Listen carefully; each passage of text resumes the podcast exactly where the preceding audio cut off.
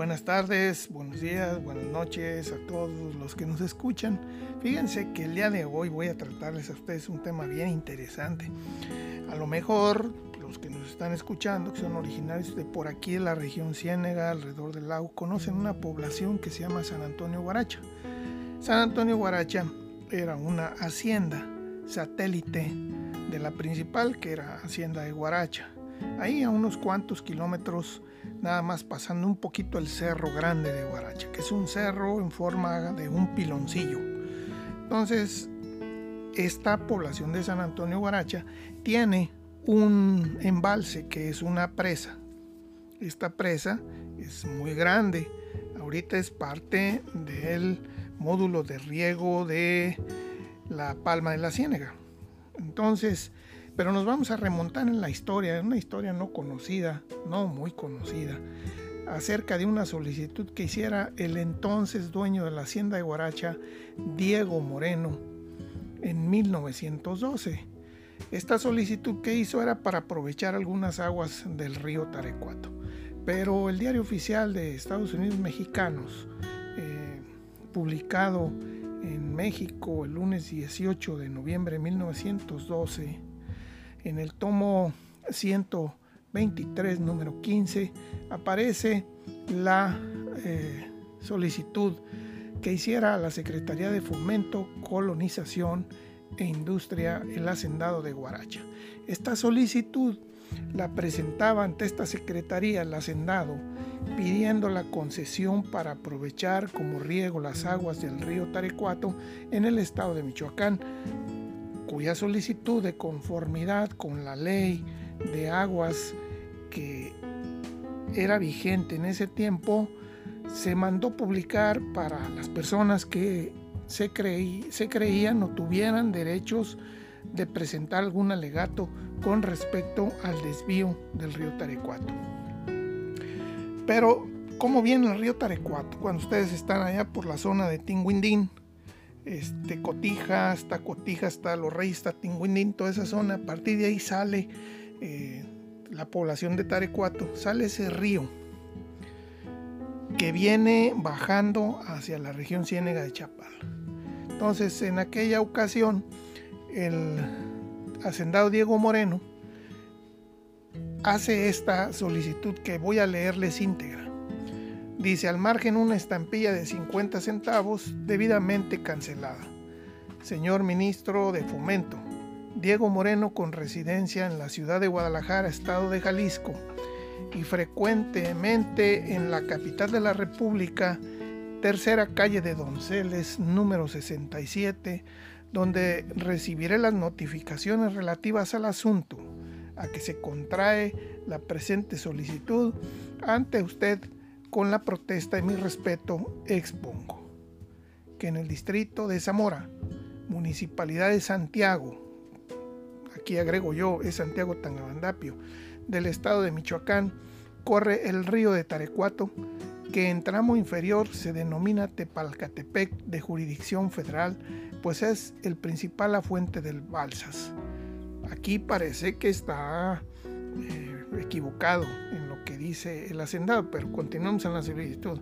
Y es mi propósito hacer la derivación de sus aguas broncas en lugar apropiado, en la Municipalidad de Santiago, del mismo distrito de Zamora, a unos 100 o 200 metros arriba del vado de Tarecuato a Tinguindín, para conducir hacia mis terrenos de la Hacienda de Guaracha y sus anexas, el Platanar y Cerrito Pelón, almacenando esas aguas en la presa de las Garrochitas, construida hace más de 30 años en terrenos superiores de la misma hacienda, denominados de San Antonio, presa que tiene capacidad de 30 millones de metros cúbicos y que se ha alimentado con las aguas del río Colorado. Pero estas son insuficientes para llenarla y bastar al riego de mis referidos terrenos que apropiados al cultivo tienen una extensión de 10 y 7 mil hectáreas, en los que deseo aprovechar las aguas que solicito en cantidad hasta de 10 millones de metros cúbicos en el temporal de aguas siendo de advertir que el mencionado río de Tarecuato se encuentra a 18 kilómetros próximamente de la mencionada presa de Garrochitas, pero en el trayecto y a 3 kilómetros aproximadamente del punto de derivación se encuentra un curso natural denominado Arroyo de San Ángel, que puede ser aprovechado para hacer la derivación en casi toda la longitud de la misma sin causar perjuicio a tercero, no causándolo tampoco por la toma de las aguas broncas, pues que éstas nadie las aprovecha. Por lo expuesto y estando mi solicitud ajustada a la ley, a usted pido, señor ministro, se sirva acordarla de conformidad con lo que recibiré gracia, protestando a usted las seguridades de mi muy atenta consideración. México, 15 de octubre de 1912, Diego Moreno.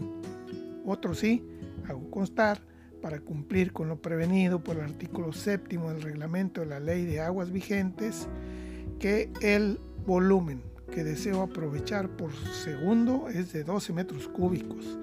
México, 15 de octubre de 1912, Diego Moreno. Escopia, México, octubre 19 de 1912, por orden del secretario, el jefe de la sección M. Rivera.